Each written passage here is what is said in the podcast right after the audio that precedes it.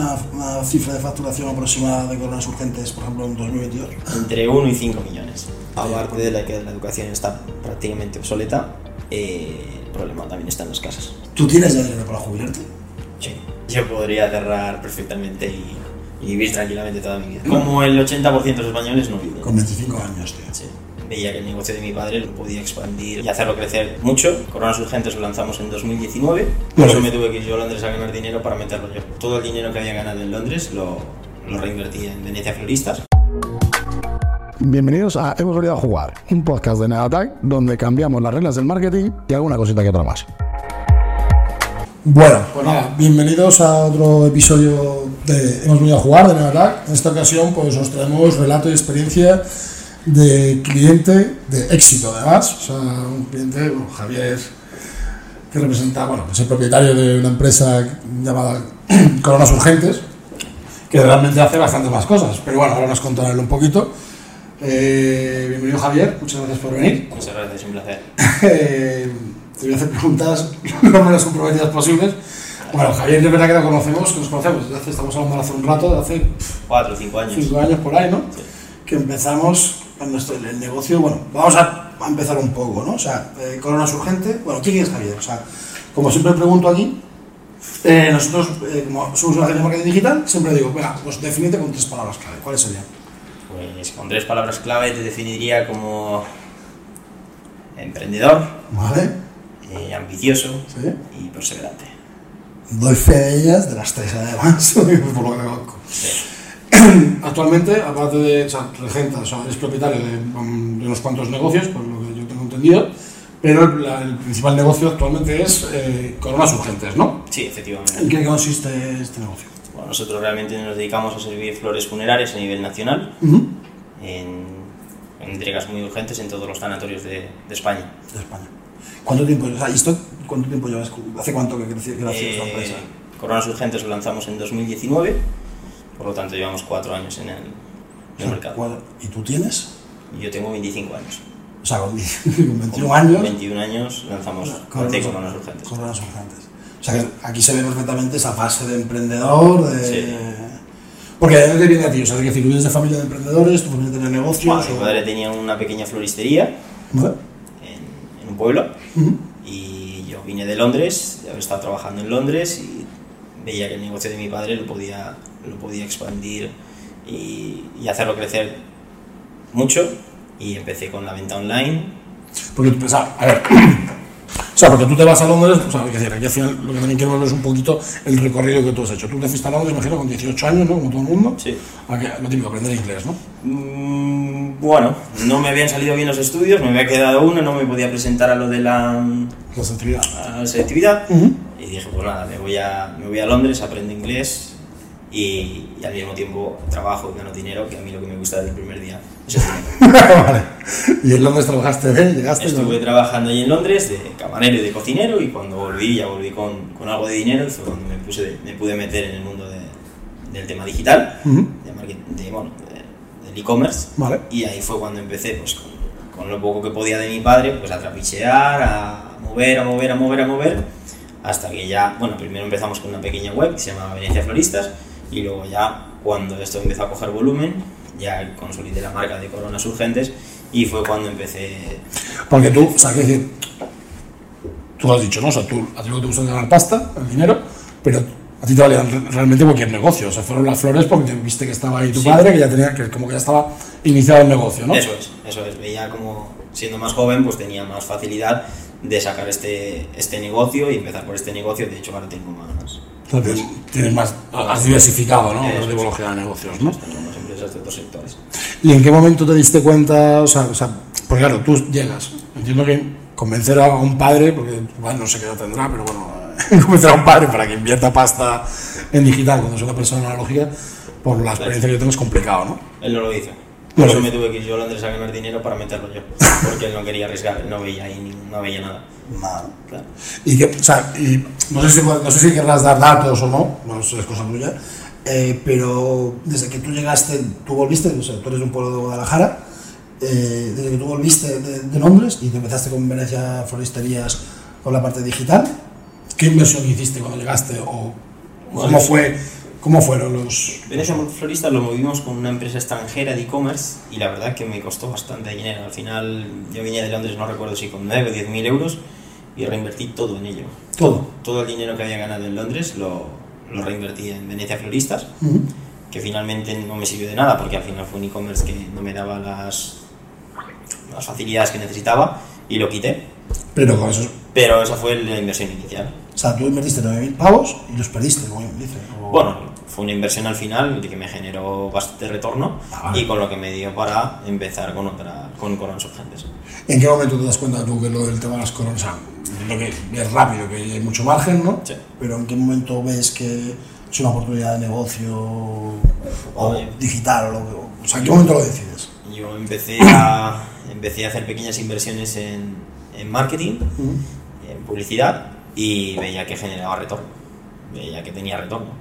Entonces me tiré al charco y, y dije voy a meter aquí dinero en publicidad como sea y eso se empezó a multiplicar de forma exponencial y fue cuando dije esto, esto funciona y ya me empecé con el tema de coronas urgentes. Eso es. ¿Se puede decir una fecha, de una, una cifra de facturación aproximada de coronas urgentes, por ejemplo, en 2022? O lo... O lo... Mejor lo vamos a omitir. Mejor lo vamos a omitir. Vale, definitiva. Pero bueno, estamos hablando de una facturación importante, Sí, ¿verdad? sí. Vale. O sea, la cosa es... eh, Eh, vamos a decir, vamos, vamos a decir, venga, entre 1 y 5 millones. entre 9 y 5 millones es alquilla, es alquilla te mueves. Sí. Hostia, ¿y Entre el margen, el margen de las flores es grande?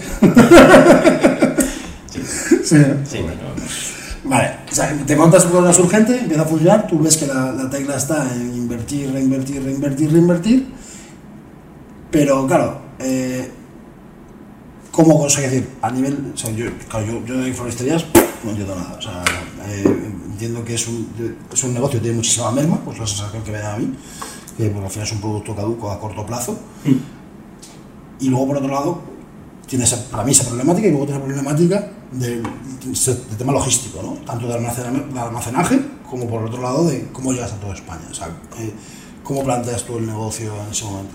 Pues realmente para llegar a toda España contamos con, con distintos proveedores asociados, Ujú. una cadena no muy grande, eh, porque la verdad que trabajamos con proveedores de calidad, Ujú. más que cantidad, para asegurar una, una calidad en el producto. Sí, que es lo, lo típico esto de, de- es que no sé cómo se llama, la, que es, la que es- creo que es un arco y una flecha, que es Sí. amarilla, ¿no? Sí, justo. Vamos a decir nombres. claro, que, que no conocemos, de verdad. Esa, por ejemplo, es la típica, ¿no? Que sabes que, tú- Sí. que está asociada a todo el mundo, sabes como la gran... La diferencia que tenemos con ellos, por ejemplo, es esto, que nosotros no trabajamos con cualquier, con cualquier florista, trabajamos con floristas que realmente nos garanticen una, una rapidez en las entregas y una calidad sobre todo en el producto. Y cómo, o sea, y eso te da la posibilidad de, de, evidentemente, llegar a España. ¿Y cómo haces para entregar el producto? O sea, decir, me refiero, ¿cómo haces para entregar el producto? Tú tienes una, un ramo de flores que tú la tienes en tu página web, Sí. ¿correcto? ¿Cómo es el proceso en el cual tú eh, consigues que la, la persona en cualquier punto de España, siendo diferentes proveedores, le llegue exactamente lo mismo que comprar la flor? Por ello contamos con distintas delegaciones y todas las delegaciones pues tienen distintos, o sea, tienen todo lo que es el documento de trabajo y O sea, hay una hoja de especificaciones clara donde... donde está todo detallado y las necesidades de cada, de cada pedido se establecen y, y por eso ya te digo, contamos con pocos proveedores y de calidad para asegurarnos la, pues, la rapidez en las entregas y al mismo tiempo la calidad del producto. Porque vosotros dais servicio en el, en el primer día, ¿no? Sí, sí, o sea, nuestras entregas se realizan más o menos en un plazo de 2-3 horas desde que se realiza el pedido. Vale, y, hasta llegar a todo este punto, o sea, quiere decir, eh, ¿cuánto tiempo pasó? O sea, quiere decir, porque tú empiezas, claro, tú empiezas de Guadalajara, aprovechando los contactos entiendo, de, tu, de la floristería de tu padre, ¿no?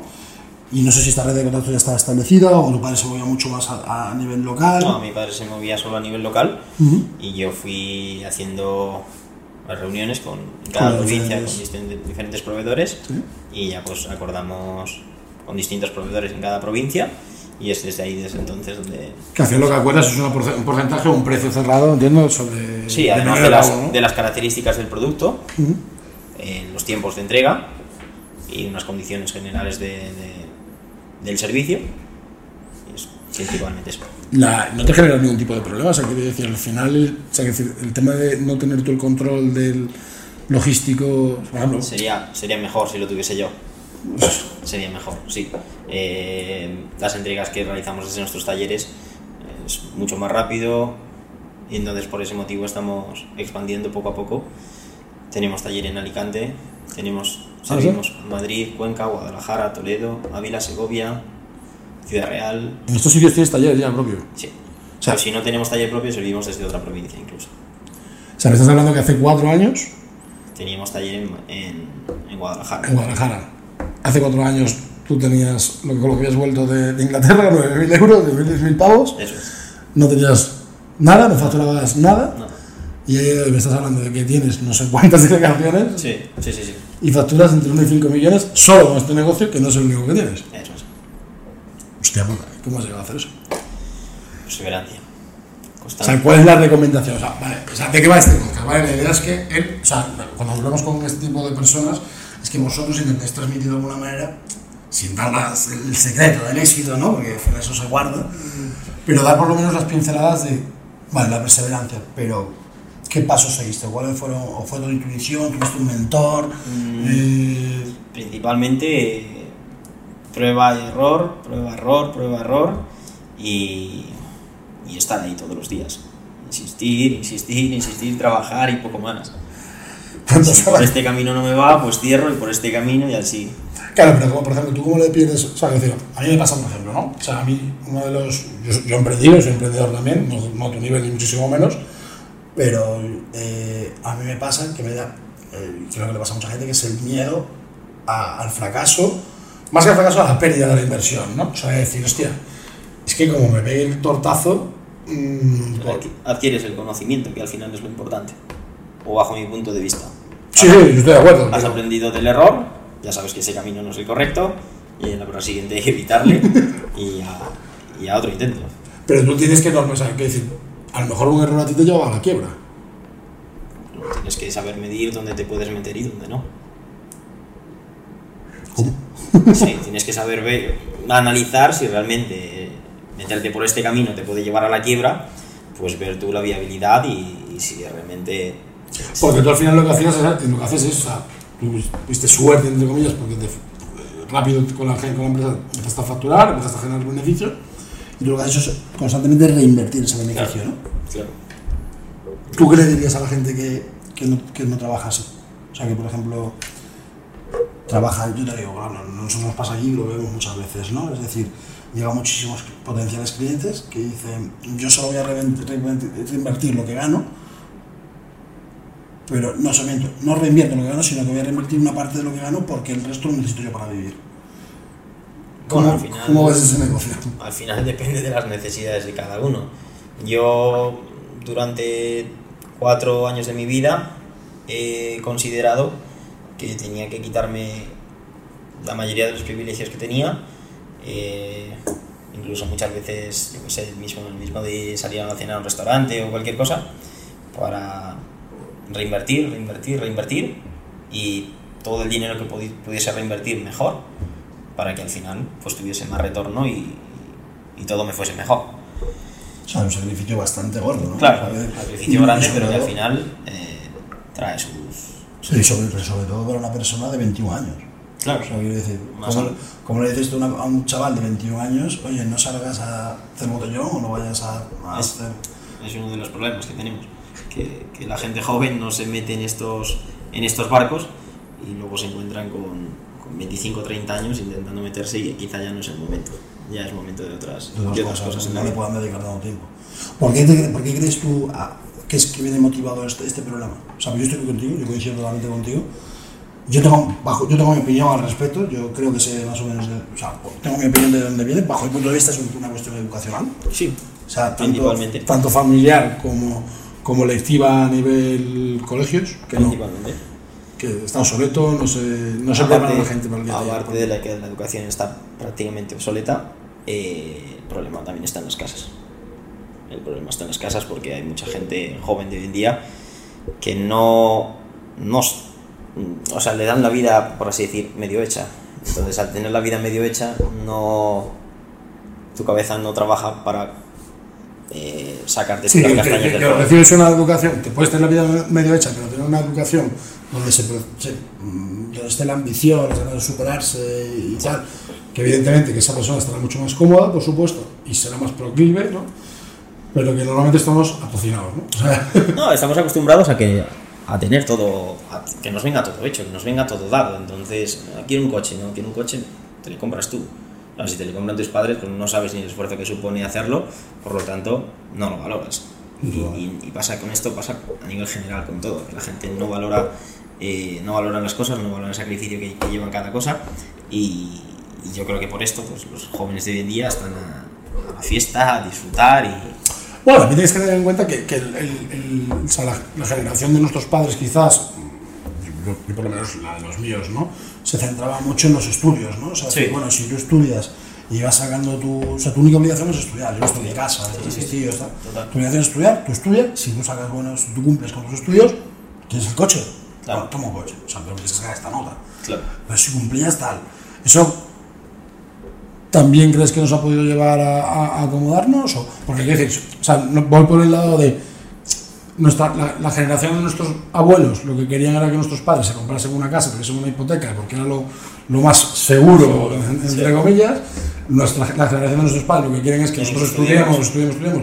Así tenemos que somos la- las, estamos las generaciones más formadas en teoría de la historia y las que donde más paro hay, o sea, dentro del paro juvenil.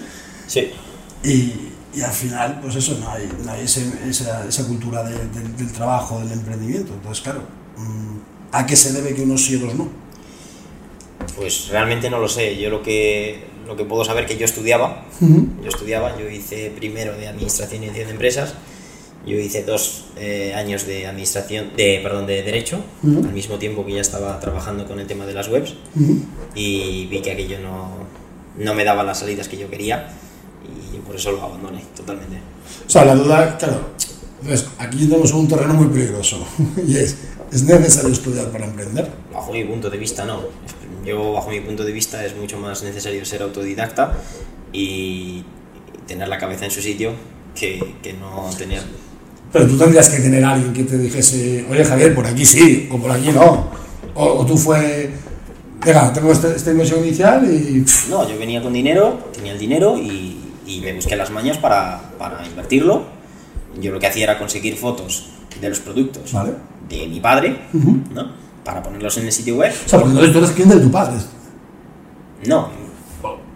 No, lo, no, lo único, mi padre hacía productos para Vale. otros clientes. Entonces yo le sacaba fotos a esos productos y los ponía en sitio web. Vale.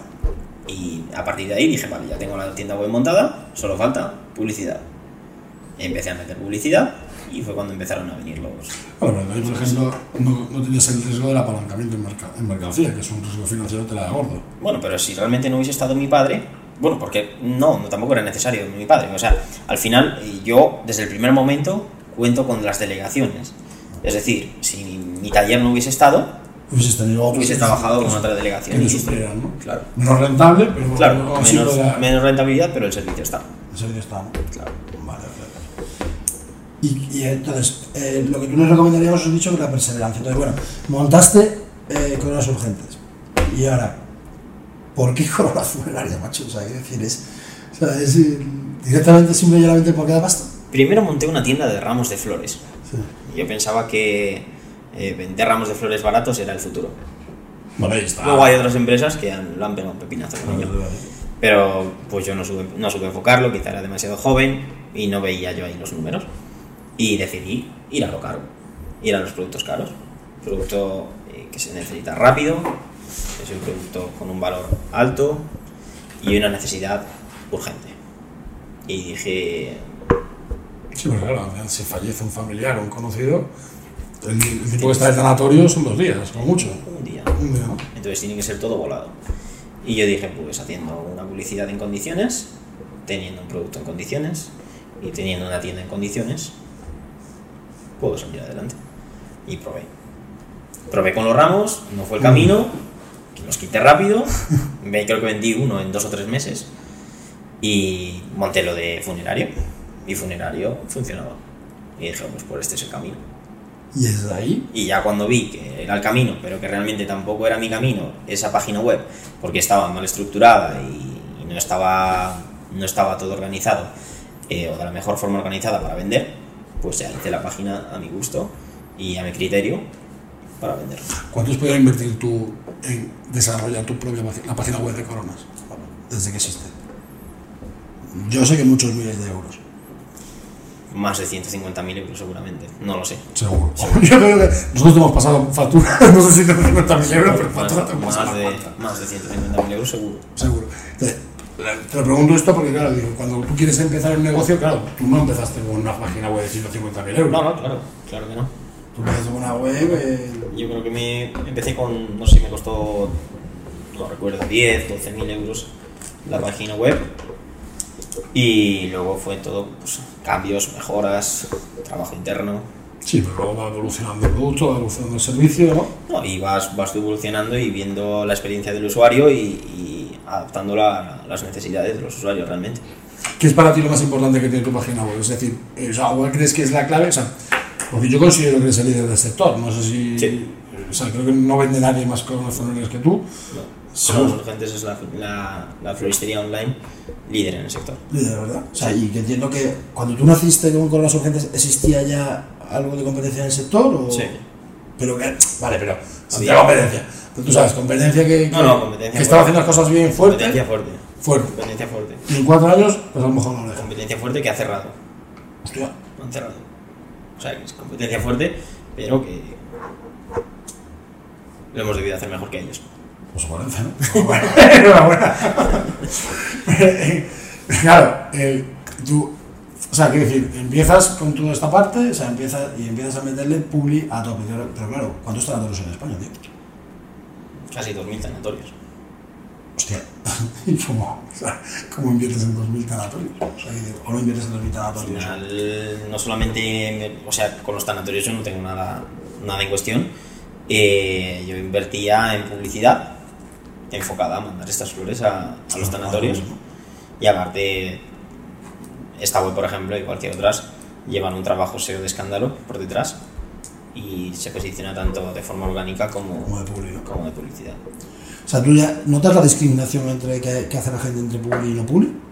¿A la hora de la venta? O, o sea, ¿qué repartición de ventas podrías tener porcentualmente? ¿Lo sabes? ¿No? Yo diría que publicidad un 60%, restante. O sea, que demuestra claramente que la urgencia es brutal. sí, O sea, sí, sí, sí, sí. Porque ya no te paras ni a mirar que sea publi ni nada. Y... O sea, que esto no es como cuando pides presupuesto que pides 4 o 5, ¿no? No, esto es como los cerrajeros. Vamos al primero y... Llamas al primero que te. porque necesitas abrir la puerta. Y ahora, claro, el, el- a mí me surge una duda, ¿no? O sea, es decir, porque claro, todo lo que es la gente, los millennials, tal, o sea, decir, bueno, los millennials yo no sé si comprarán muchas flores, eh, sea más yo creo que para, ya para mi edad, para mis padres, mis abuelos, tal, Empresas y cosas así.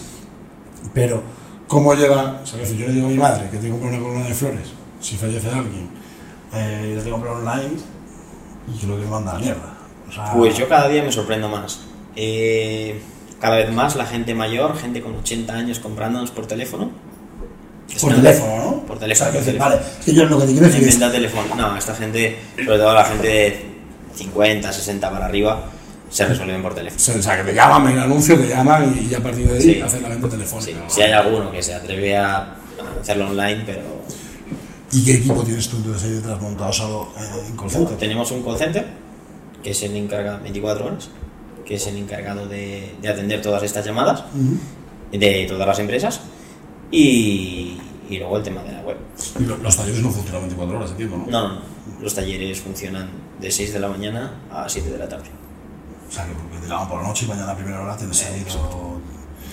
Y luego la página web. O sea, Y luego en labor comercial o algo, ¿tienes algo, algo por ahí? ¿O tú? ¿O lo que haces tú? ¿O no? Absolutamente nada. Nosotros no hacemos nada de tema comercial, nosotros tenemos la publicidad, es la que nos trae los leads y el call center es el que, el que recepciona los pedidos.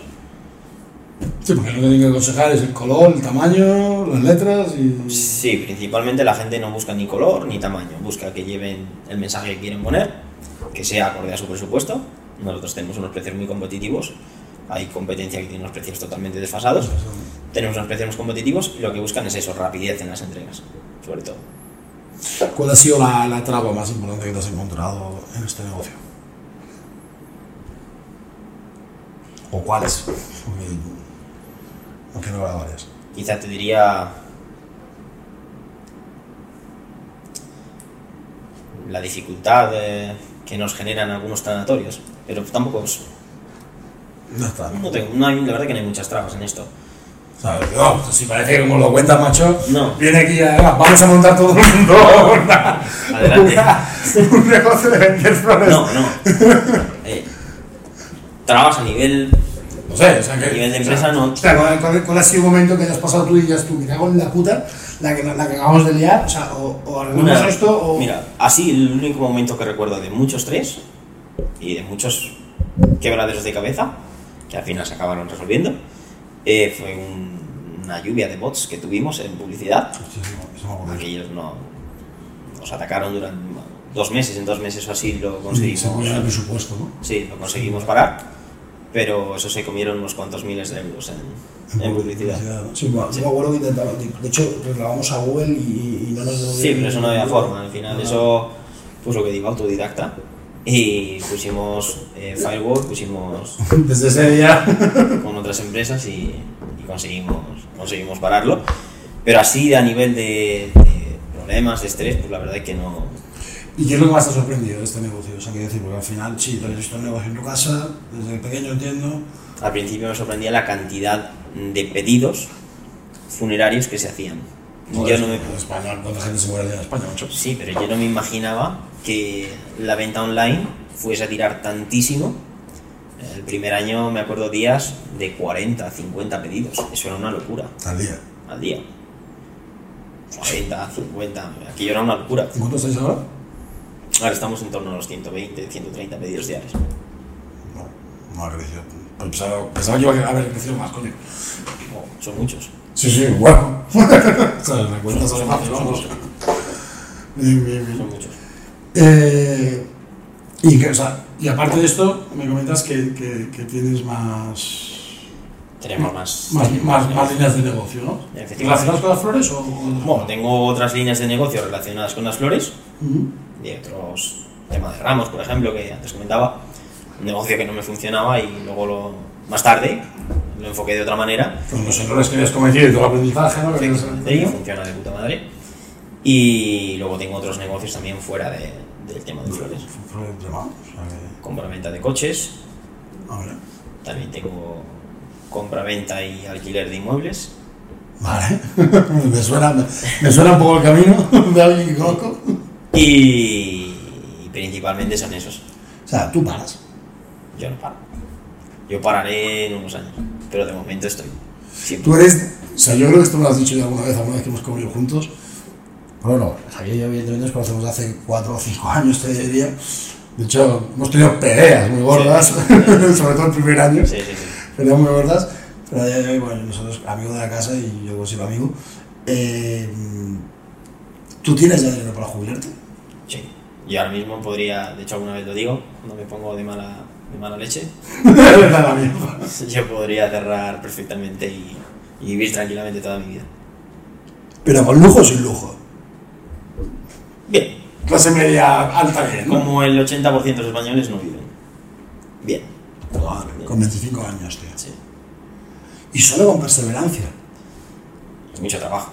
Bueno, evidentemente, ¿no? O sea, que- o sea, esto estamos hablando de un tío que lleva tres móviles encima, que yo no, yo no sé si se da luego la grabación, pero estoy escuchando sonar los mensajitos. Y yo sé que tiene tres teléfonos para un negocio, para, No, para, para todos. para todos, ¿no? O sea, y se- o sea, que, vamos. Bueno, al final, Pero ¿cuántas, tío, claro, ¿cuántas horas trabajas tú al día de media? pues mira, normalmente me levanto a las 6 o así, Ujú. 6, 7, depende del día. Cuéntame la rutina tuya, ¿cómo será un día normal tuyo? Pues mira, yo me suelo levantar a las 6 a las 7 de la mañana, me voy a desayunar y luego ya a la oficina. Todo el día metido en la oficina, me voy a comer, vuelvo a la oficina, sigo trabajando. Cuando llegan las 8 de la noche o así, o de la, de la tarde, me voy a mi casa, ceno y sigo trabajando.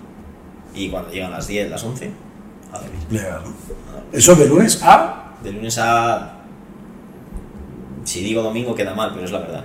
O sea, no tienes... O sea, no te das... O sea, te Yo, a ver, luego hay, luego hay fines de semana que me escapo, hay días que me escapo por ahí sueltos, ¿no? Claro, porque te a decir, ¿sabes? Mucha, se ve ahora mucha, mucha gente, los emprendedores que se de éxito, Como tu caso, que tienen una rutina muy fija, pues gimnasio, No, pues, eh, no, alimentación. Y luego los sábados son sagrados porque son para mí, pero lo vengo a currar o a... Yo trabajo de lunes a domingo. Todos los días. Luego a lo mejor hay un miércoles que me, me escapo, me voy, a la playa, que desaparezco. O me voy a ver casas, o me voy a... O sea, dedicados a los buenos negocios. Claro. Pero normalmente mi rutina es en la oficina. Y tú todo esto lo haces, claro, porque cualquier persona que lo vea dirá, joder, no lo he colgado, que está un workaholic y tal. No, si tú lo haces con, con un claro objetivo, Sí.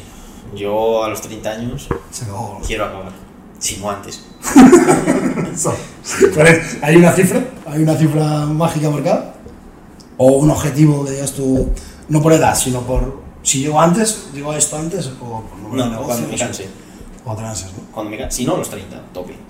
Pero si no, cuando me canse, cierro y vendo todo y ya tomar. Yo tengo una duda. Cuando, porque claro, tú así, cuando eras adolescente, eras también así, eras, eras inquieto, emprendedor. No, todo lo contrario. Yo cuando, de los 14 o así, porque yo vivía en el pueblo, de los 14 o así hasta los 17, y, bueno, o 13 incluso, como estamos juntaba con gente mayor siempre, era un cabra loca. Pero aquello de suspender en la, en la selectividad, bueno, para el bachiller, para pasar la selectividad, me frustró y fue lo que me hizo cambiar todo. O sea, digamos que fue el punto de inflexión, ¿no? El tema de no poder cursar selectividad. Dije, Eso no, no podía ser en mí y, y ya fue cuando cambió todo mi vida.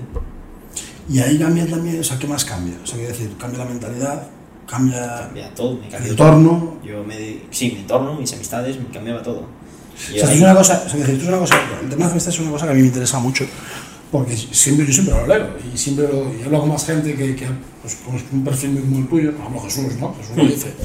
Eh, yo sé que tú eres amigo también de Jesús y que habláis con frecuencia y yo creo que esto, esta reflexión habéis compartido porque él la comparte abiertamente. Dice, mis amigos cuando yo estaba en el instituto no son los mismos que tengo ahora. Mis amigos, los míos tampoco. o sea, mis amigos son una, o sea, no son una, son O sea, pues, están trabajando en X cosa y, y yo solo me relaciono con gente que están más o menos en los mismos intereses que yo. Sí, más o menos, me pasa lo mismo. De hecho, de mis amigos del instituto no, no sé mucho. Ujú. Y sí, pues en toda, es, al final eh, tus amistades se van haciendo con el entorno diario que te vas... Que te Claro, vas los intereses. O sea, yo lo digo porque yo estoy, cuando hablaba con Jesús digo, joder, pues Jesús, a mí mi entorno más o menos siempre ha seguido siendo el mismo. Y dice, claro, porque a nivel profesional estaréis todos más o menos igual. Claro. Claro. Y yo pensaba, digo, joder, es verdad, yo estoy dirigiendo una ATAC, pero es que yo tengo otro amigo que está dirigiendo otra, Otra empresa, otro que es el director de un puestazo en no sé qué empresa, otro no sé Claro. qué. otro tiene un negocio suyo Al final tenéis- tenéis Claro, y al final tú vas a una conversación, joder, pues estás cenando y seguramente eh, una, una, una conversación de tributación, de, de- de impuestos o de cómo vas a, a eludirlos. Eh, o, efectivamente. o sea, y, y todo el mundo habla más o menos el mismo idioma. Sin embargo, yo me he ido con cena de, de cena con Jesús Y las conversaciones han sido pues más enfocadas a, a lo que estabas comentando. Sí, Al ¿no? tema de impuestos, al tema de... De cómo haces todo esto para conseguir esta casa o, o lo que sea, ¿no? Efectivamente. Y eso, no, eso pesa, o sea, quiero decir. Yo lo disfruto. No, o sea, pesa, digo, el, echar la vista atrás y ver que has perdido, o sea, que ya no tienes relación con gente, por ejemplo, que sí que antes, joder, antes eran amigos tuyos por algo. A ver, si no tengo relación con esta gente es porque realmente no me aportan lo que yo necesito. No. Entonces, relaciones muy cercanas que sí tenía, sí las sigo teniendo, porque al final eh, son mis orígenes, pero mucha otra gente que no me aportaba, pues al final lo mejor es quitártela encima y, y buscar realmente gente que te aporte. Eh, que me- quizá me aportaba hace cuatro años, a día de hoy no me está aportando nada. Entonces, Y a día de hoy las disfrutas, o sea, el entorno en el que estás rodeado lo disfrutas porque te enriquece, ¿no? Exacto. Y al final lo que busco es eso, satisfacer eh, tanto yo a la gente como la gente a mí. Si yo me junto con unos amigos que se dedican a hablar de fiesta, de X, y yo no tengo nada que ver con eso, pues yo no voy de fiesta, pues eh, no, puedo, no puedo intervenir, no puedo... ¿Qué le dirías a la gente que te dirá? Porque claro, esto, vamos, evidentemente, Esto cuando lo escucha gente están los tibios que son la- los opositores, ¿no? La gente que no está de acuerdo y dice, joder, es que un chaval tiene que salir de fiesta, porque vas a perder tu juventud, tus mejores años, tal, o hay que ver que solo piensas en el dinero. O sea, ¿qué le dirías tú a esta gente o qué opinas tú de esta gente? Yo lo respeto. Yo lo, que, Pero- lo que yo pienso es que yo no he nacido para estar toda la vida trabajando por, por un sueldo. Yo. Uno de los teléfonos, mucho estaba tardando en empezar a sonar. Yo lo que mm, lo que de toda mi vida he pensado que al final eh, tengo que trabajar X años para tener el suficiente nivel económico como para no tener que depender de, de nadie para vivir el resto de mi vida, ni siquiera esperar la, pen- la famosa pensión ni nada por el estilo. Entonces, que ellos quieren opositar y si les gusta, bien. Yo no lo, no lo comparto. Yo no, no comparto el hecho de, de tener un sueldo, de vivir de un sueldo, de al final de, ay, menos de los tema de los de los opositores y demás, al final vives del, del gobierno y el día de hoy está de una manera, mañana cambia de otra manera, y, no sé. Bueno, al final eso es, un, es una seguridad, ¿no? Ay, ¿sabes? Depende también del tipo de opositor, ¿no? Hay opositores, joder, opositores Sí. que son súper, o sea, todas las oposiciones para mí son respetables. Sí, sí, sí. Hay algunas que evidentemente son un grado de dificultad, un prestigio, joder, pues, judicatura, notaría, abogado, Sí, abogados por ejemplo, del Estado, ¿no? registro de la propiedad, son... Son una amiga que es jueza Sí. y ha pasado, ¿qué? 20 años de su vida encerrada en, en, una, en una habitación estudiando. Pero eso está bien visto. Bueno, para que lo vea. Yo no. No, Para decir, mi criterio no, desde luego. no, lo que quiero decir que, que al final, dices tú, tú por ejemplo dices, tú eres un opositor, fíjate, ¿eh? o sea, hacéis lo mismo, o sea, trabajar de diferentes maneras, pero o sea, como opositor al final tiene una jornada de, una jornada de estudio muy marcada, ocho horas, un día de descanso a la semana y, y otra vez vuelta, ¿no? Puede estar, que Pues en una posición, desde un año hasta, yo, lo máximo que he conocido ha sido 10 años, 10, 10 11 años, a inspección de Hacienda. Para luego tener un sueldo fijo. O sea, pero Claro. claro, tú- y tú, sin embargo, te, vas a, te pegas, te vas a pegar, o atención, espérate, 10 años, 9 años, pegarte 9 años, eh, currando sin permitirte lujos de fiesta, de no sé, no sé cuánto, o esas recompensas, y a cambio no vas a tener que currar más en toda tu vida. Claro, es- O sea, ¿dónde, está, ¿Dónde está el error? ¿Dónde está el problema? Claro, yo, yo donde veo el, el peso al final, sí, te pegas eh, parte de tu vida estudiando para pagarte el resto trabajando, Claro. Sea de jueza, de fiscal, de lo que corresponda, Pues, eh, mira, o de lo que sea, bombero o lo que sea.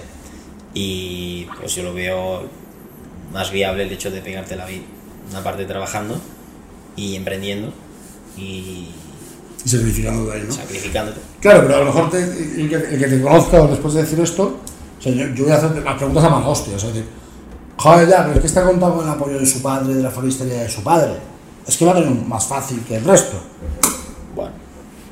Te soy sincero, sí, he tenido más fácil el conseguir la fotografía de los productos. Seguro, el resto. El resto, ya te digo que si no hubiese tenido mi taller, lo hubiese delegado con otro hasta que hubiese considerado el momento oportuno para abrirlo. O incluso a lo mejor hubiese llevado el, el negocio por otro camino, no lo sé. Pero mm, eh, podría haber cogido unas fotografías de un banco de imágenes y haberlo, haberlo Pero puesto igual. ¿no?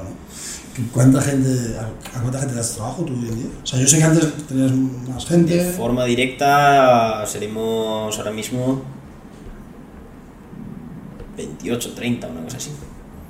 Entre, o sea, que tienes, entre el call center, o sea, porque el call center es tuyo, es, No, es mío, es mío. tuyo también, ¿no? Call center, eh, desarrolladores, eh, deseo, eh, redactores, floristas, repartidores, Como es que la gran parte de los trabajadores se lo lleva la parte tecnológica, ¿no? sí, principalmente. Principalmente. Principalmente porque desde, desde estos es lo que abarcamos a nivel nacional. Sin embargo, el tema de repartidores, floristas y demás es más a nivel. O sea, directamente de la ASA pues, multiplicarás por las 52 provincias a las que, por las provincias a las que no estés. Efectivamente. O sea, mínimo un florista, un florista y un repartidor. Sí, más, más o menos tenemos. eh, hay como dos, tres eh, proveedores por provincia.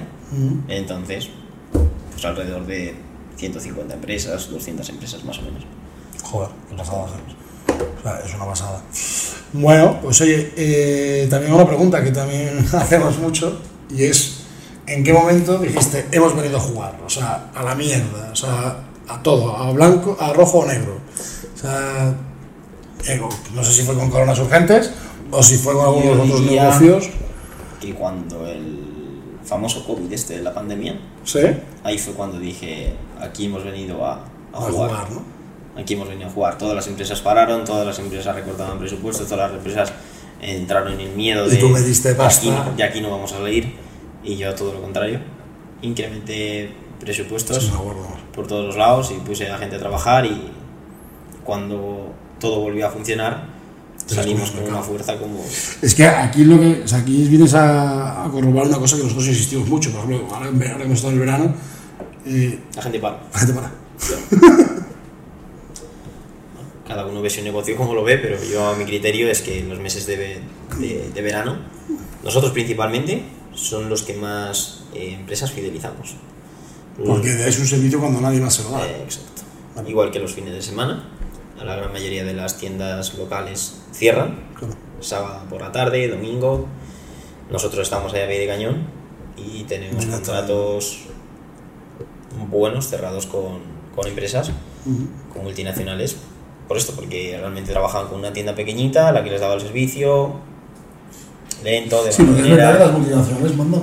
Es verdad, o sea, que decir, yo, yo me acuerdo de Airbus, ¿sabes? Que esto lo hemos hablado ya tú y yo. Sí, trabajamos con aeronáuticas, con tecnológicas, de medicina, de automoción, Sí, las multinacionales tien- tien- tienden a, cuando se ve un familiar, un de un. de primero o segundo grado Justo. de los trabajadores, manda. Mandan una en nombre Mandan una empresa. Pero está muy bien. El, pero es verdad que, o sea, que tú al final corroboras lo que nosotros predicamos. Es decir, hostia, cuando tu competencia, ya no sea verano, sino cuando tu competencia baja, Sí. es el momento de lunes que es el momento de apretar, eso es. Sea, porque es el momento en el que tú te los vas a comer, en, Exacto. en el momento en el que... Si quieres que- crecer realmente, pues es el momento. Y no metieron pasta tus competidores en el COVID. Es decir, hostia, claro, no vencierlos. Mm, Quizás no lo metieron, eh, en publicidad recortaron, eso seguro. Eh, no sé si lo metieron o no, pero quizás no meterían tanto como, tanto empeño, tanto trabajo como metimos nosotros, porque nosotros lo reventamos. Eh, De hecho, además tú tienes un negocio que es de puta madre, que es un negocio, negocio que es seguro, que es la muerte. Hasta, cier- hasta cierto punto. En época, de, en época de COVID nosotros prácticamente no trabajábamos No, a nivel de servicio, Claro porque no había velatorios, entonces no se, no se trabajaba, pero, pero sí, es un negocio hombre, bastante... Sí, yo quiero decir que, que salvo que se cree la flor digital, O sea, que no, que no creo. O sea, Como los aires, los aires acondicionados en verano, pues lo mismo, eso es la- todo el año. Vale. Javier, eh, ¿alguna cosa más que, que te gustaría comentar? O sea, a mí me gustaría que siempre, cuando venís clientes, eh, a que ya lo hemos comentado, consejo a emprendedores, consejo a gente más allá de la perseverancia, que ya lo hemos hablado, o ¿qué le recomendarías, qué le dejarías como frase, decir, tío, márcatela en la cabeza, macho? Que nunca tiren la toalla, que analicen muy bien las situaciones y que, que le pongan empeño al asunto. Que poniendo empeño y sacrificio, al final todo sale. Perfecto. Pues Javier, muchísimas gracias. A vosotros nos veremos la semana que viene en el siguiente podcast. Como siempre, no sabemos si será otro, otro- otro emprendedor, otro cliente, un caso de éxito, charla interna, técnica, pero bueno, muchísimas gracias a todos y nos vemos la semana que viene. Un placer. Luego.